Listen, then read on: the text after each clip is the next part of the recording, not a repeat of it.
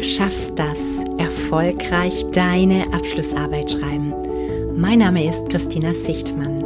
Ich bin Professorin, Autorin, Lehrende und Coach für akademisches Schreiben. Und mit diesem Podcast gebe ich dir Insider-Tipps für deine Bachelor-, Master- oder Doktorarbeit. Ja klar schaffst du das ganz ohne Stress und Schreibblockaden und dafür mit jeder Menge Spaß am Schreiben. Vertrau deinen Fähigkeiten. Stöbern in Archiven, entziffern alte Dokumente und Studierende, die in Unmengen von historischem Material vergraben sind. So stellt sich der Laie eine Abschlussarbeit in der Geschichtswissenschaft vor. Ob das nach wie vor so ist, erfährst du in der heutigen Podcast-Episode mit dem bekannten Historiker Professor Paul Nolte, der an der Freien Universität Berlin lehrt. Du lernst, wie du bestehende Arbeiten als Inspiration für dein Thema nutzen kannst, wie du dich während des Studiums bereits optimal auf die Abschlussarbeit vorbereiten kannst und wie du dir trotz engem Zeitplan Zeitfenster für konzentriertes Arbeiten schaffen kannst. Wenn du informiert sein willst, wie du deine Abschlussarbeit besser und schneller schreiben kannst, dann schau doch einfach auf meine Webseite. Ganz neu habe ich übrigens ein Workbook für dich gestaltet, damit du kontinuierlich an deiner Abschlussarbeit dranbleiben kannst. Den Link dazu findest du in den Show Notes. Also, schön, dass du heute am Start bist und los geht's. Viel Spaß mit dieser Episode.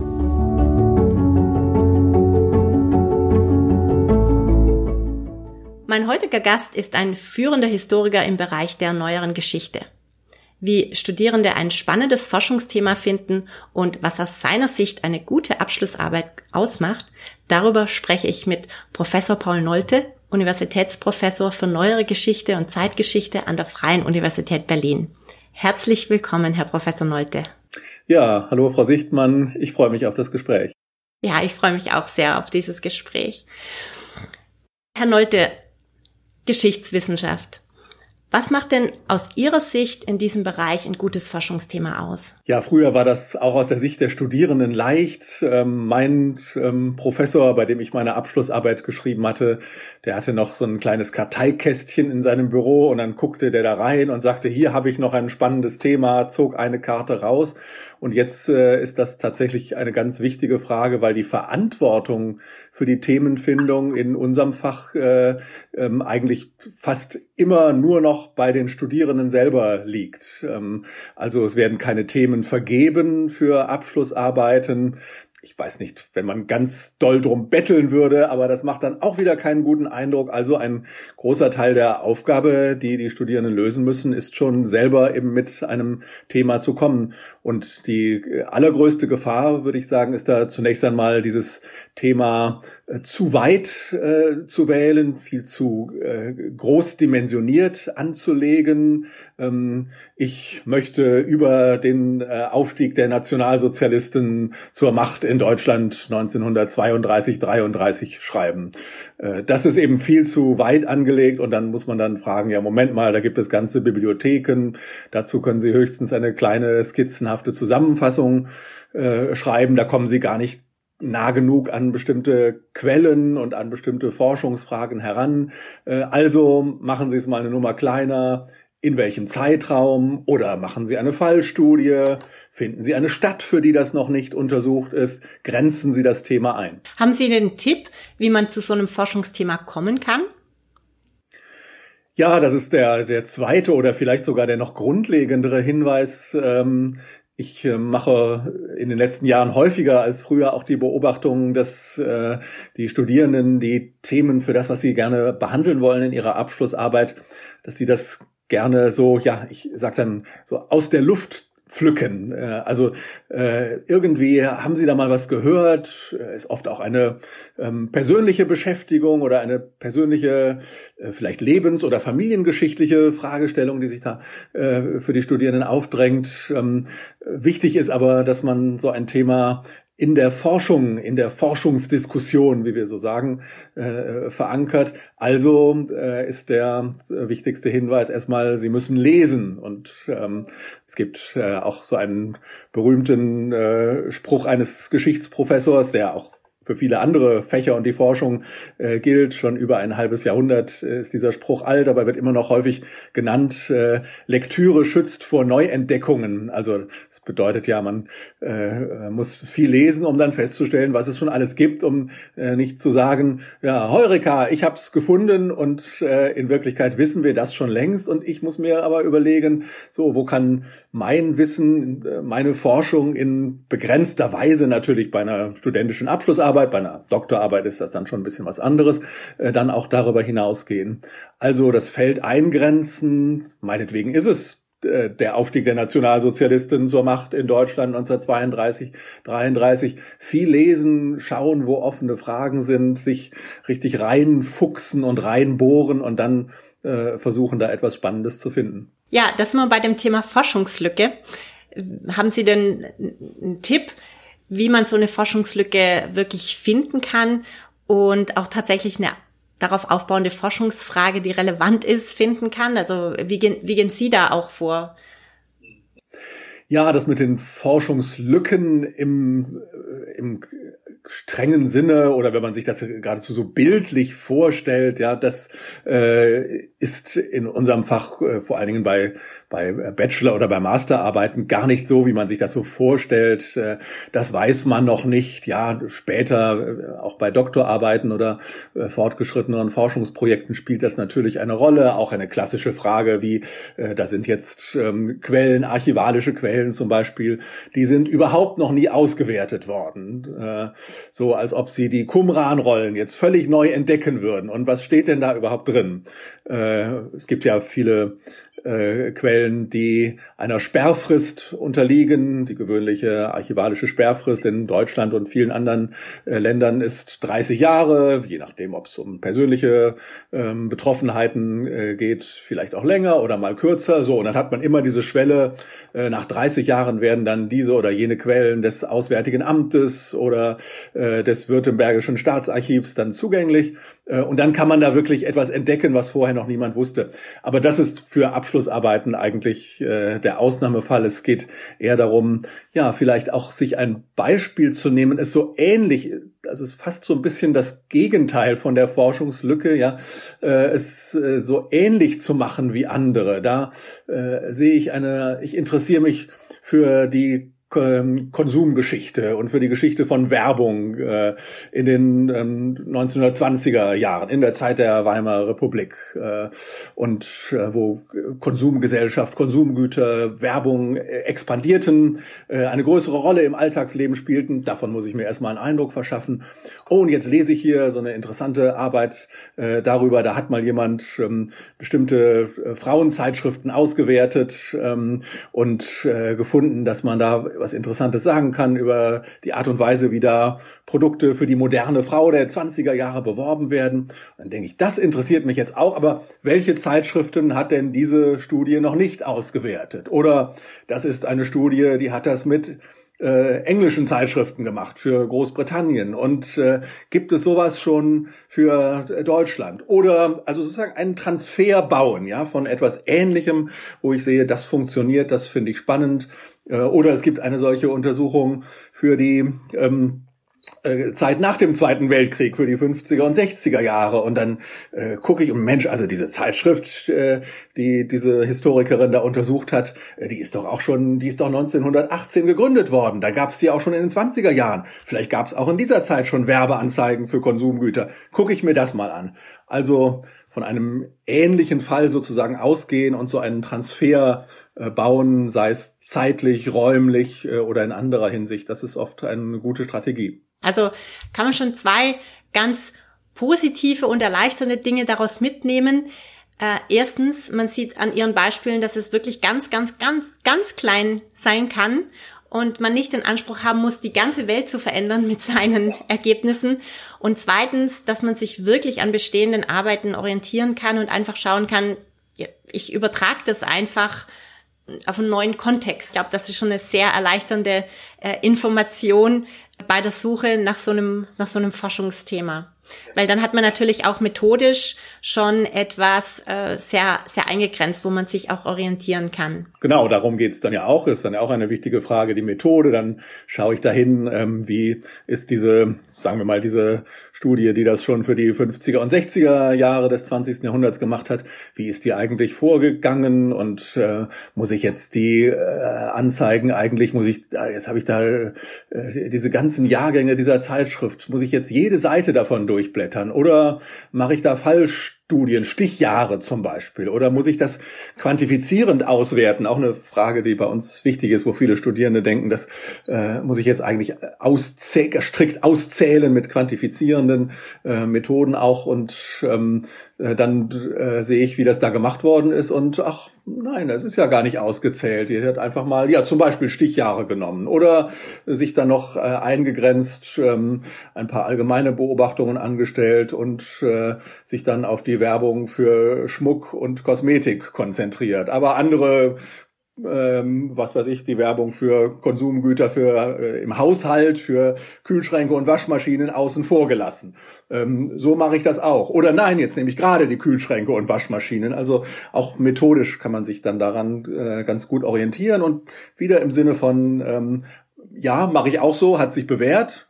Ähm, oder auch, äh, da versuche ich jetzt mal einen anderen Akzent zu setzen und vielleicht gerade das zu bearbeiten, auch methodisch, äh, was ähm, die schon vorhandene Literatur nicht getan hat oder anders gemacht hat. Eine Frage, die mich jetzt persönlich noch interessieren würde, ist denn, ähm, inwieweit ist es für Sie denn relevant, dass man dann solche historischen Ergebnisse im heutigen Kontext interpretiert?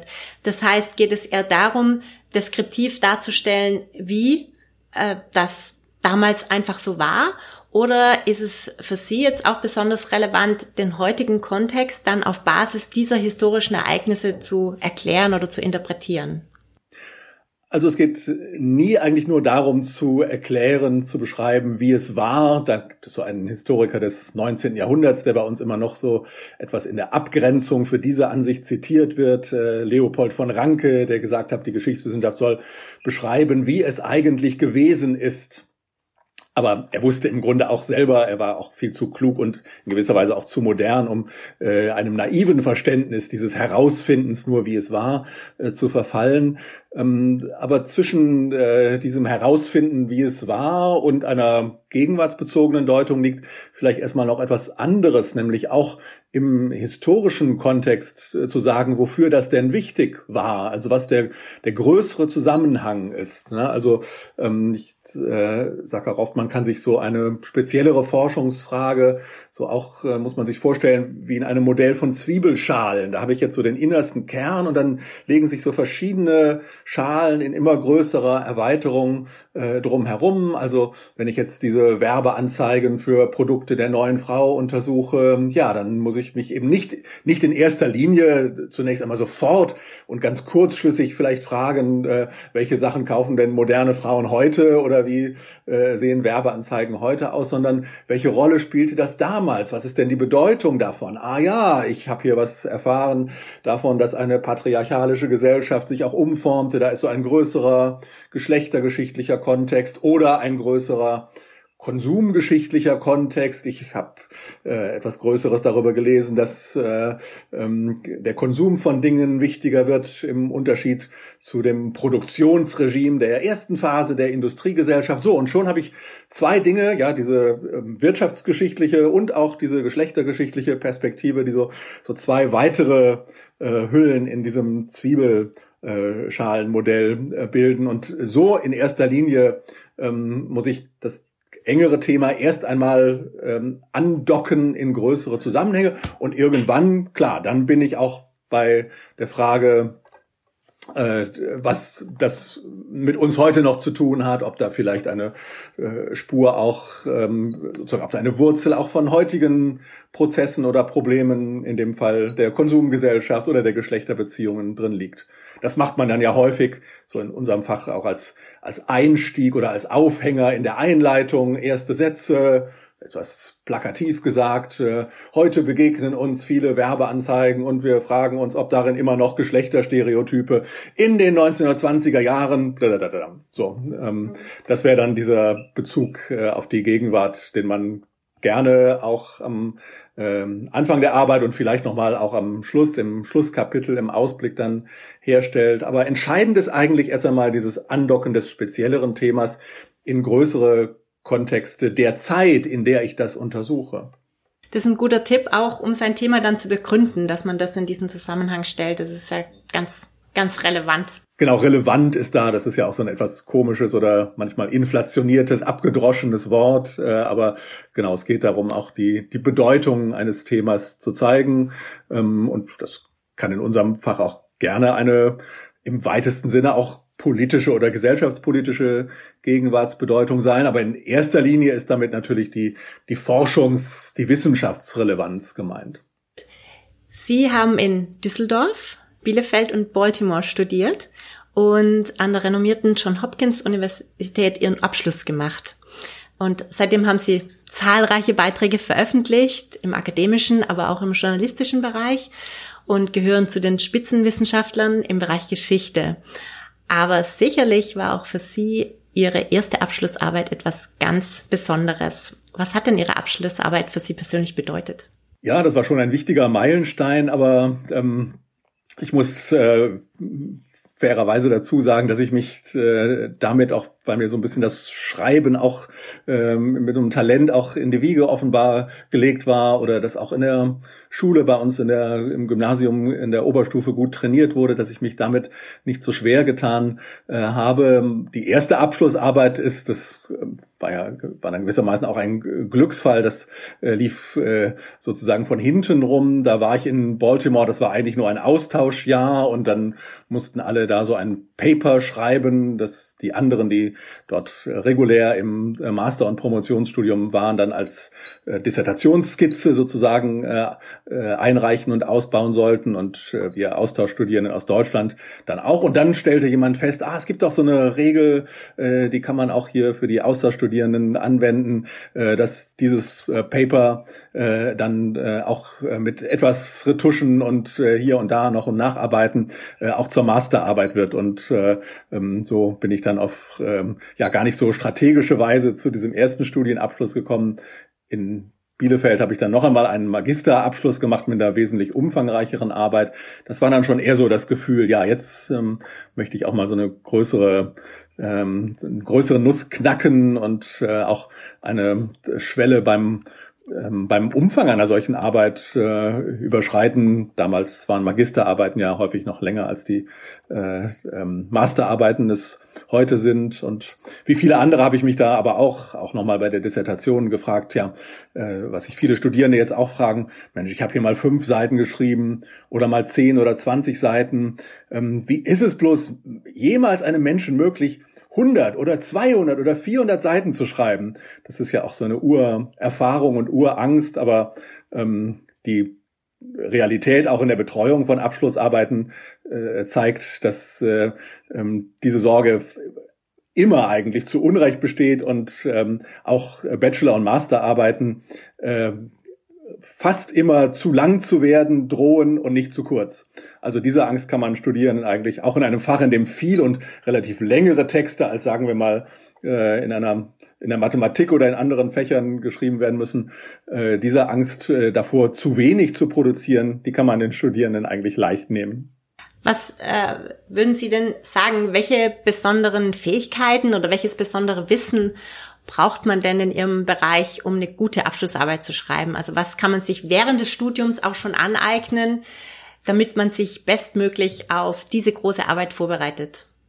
Ja, ähm, viel, viel Lesen ist äh, wichtig. Geschichte ist ein Lesestudium und ähm, da gibt es natürlich die die Versuchung, äh, dann das Studium auf die Lehrveranstaltungen zu begrenzen. Und ähm, da schafft man es auch äh, relativ leicht, relativ leichter als in anderen Fächern da auch mitzukommen. Es gibt sehr wenig ähm, sozusagen selektive Prüfungen, also Prüfungen, bei denen, um es äh, salopp zu sagen, wo man rausgeprüft wird. Das passiert einem im Geschichtsstudium in, in vielen Fächern auch der, der Sozial- und Geisteswissenschaften nicht wo starke Sprachanforderungen dranhängen. Wenn ich jetzt Arabistik studiere, ist es natürlich was anderes oder Sinologie, da muss ich meine Grundsprache auch äh, können. Die Sprachanforderungen im ähm, Studium Geschichte sind fast überall ganz stark zurückgefahren worden. Also mit sehr gutem Englisch kommt man zurecht.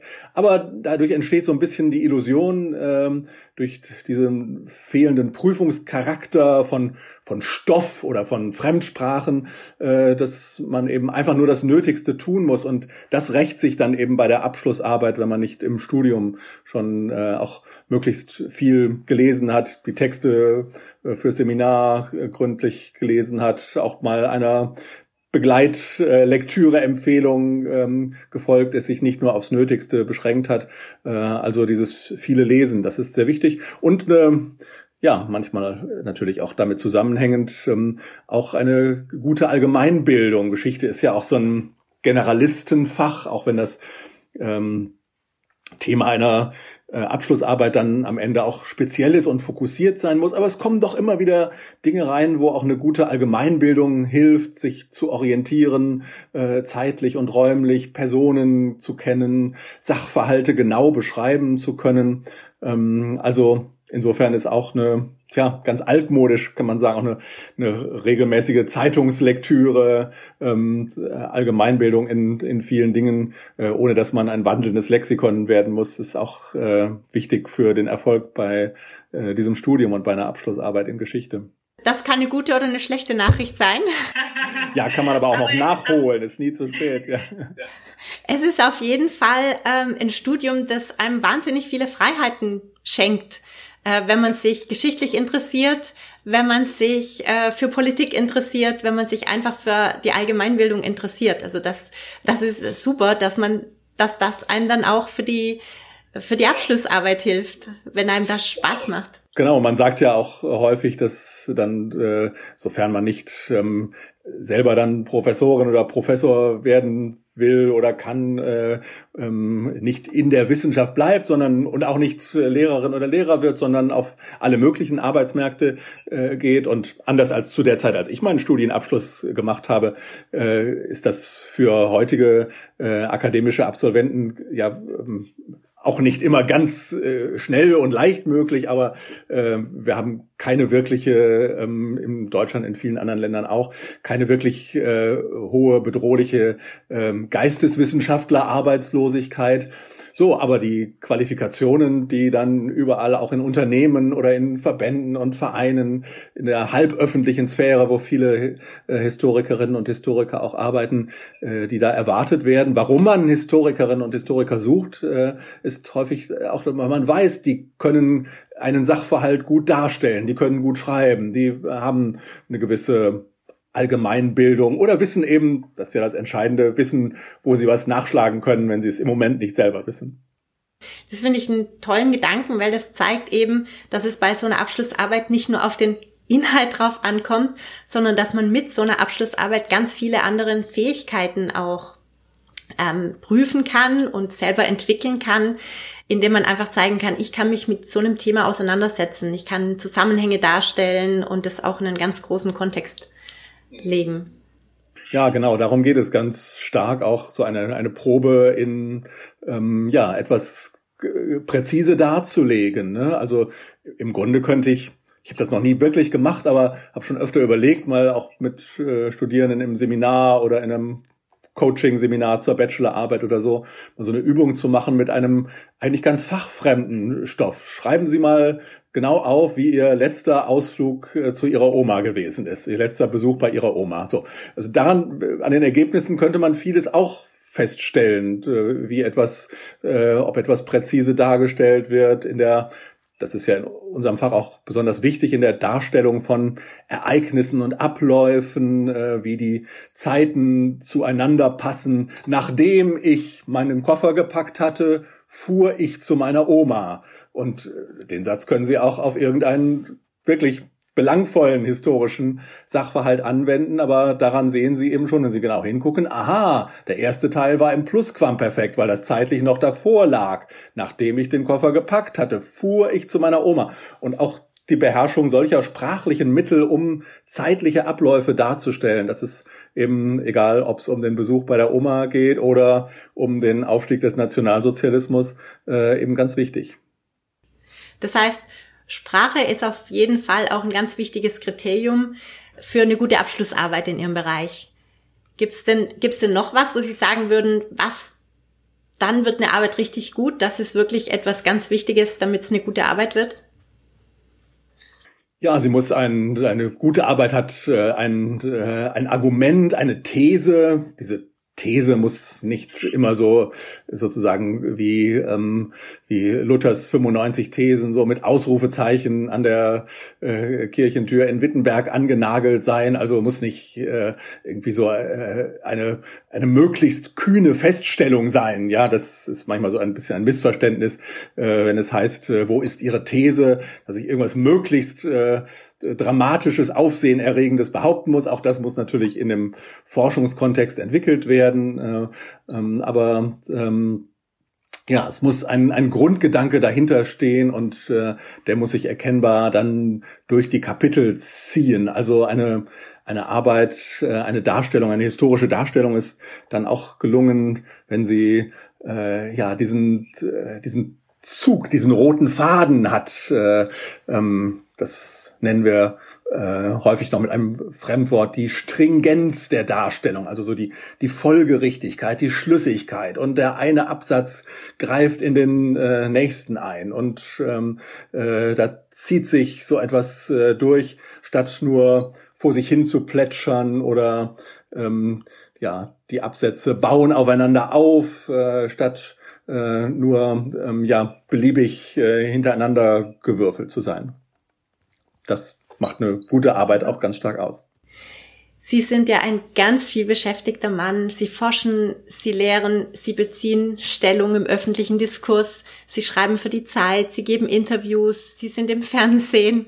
Und Ihre Themen sind ja sehr komplex. Also dahinter steckt sehr viel konzeptionelle Arbeit, hm, viel komplexes Denken, das auch dann hochkonzentriertes Arbeiten notwendig macht. Wie schaffen Sie das denn? Wie schaffen Sie sich es Freiräume zu schaffen für dieses hochkonzentrierte Arbeiten?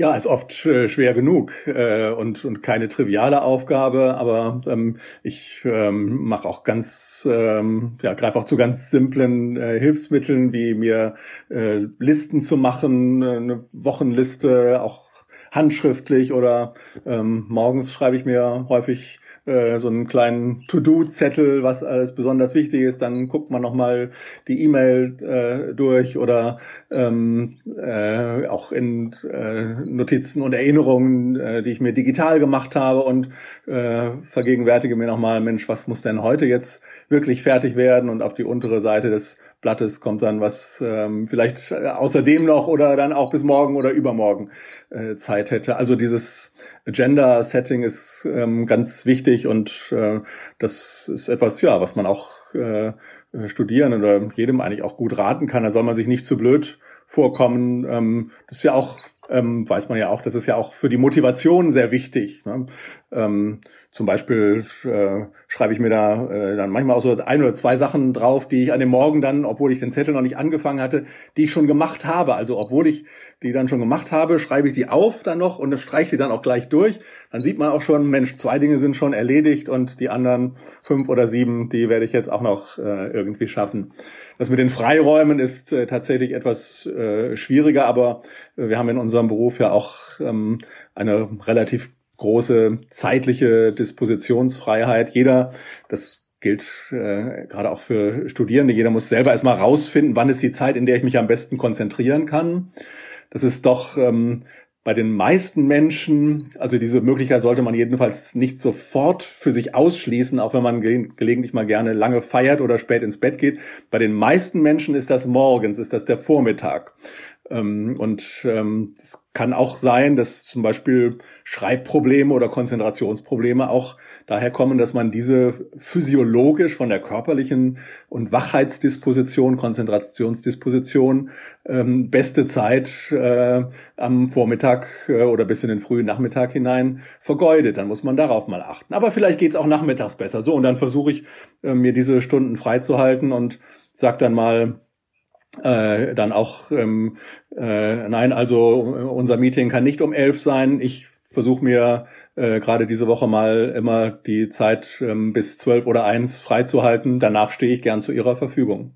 Vielen Dank, Herr Professor Neute, für das Interview. Ja, vielen Dank, Frau Sichtmann. So, jetzt weißt du, was eine richtig gute Abschlussarbeit im Bereich Geschichte ausmacht und wie du dich optimal auf das Schreiben vorbereiten kannst.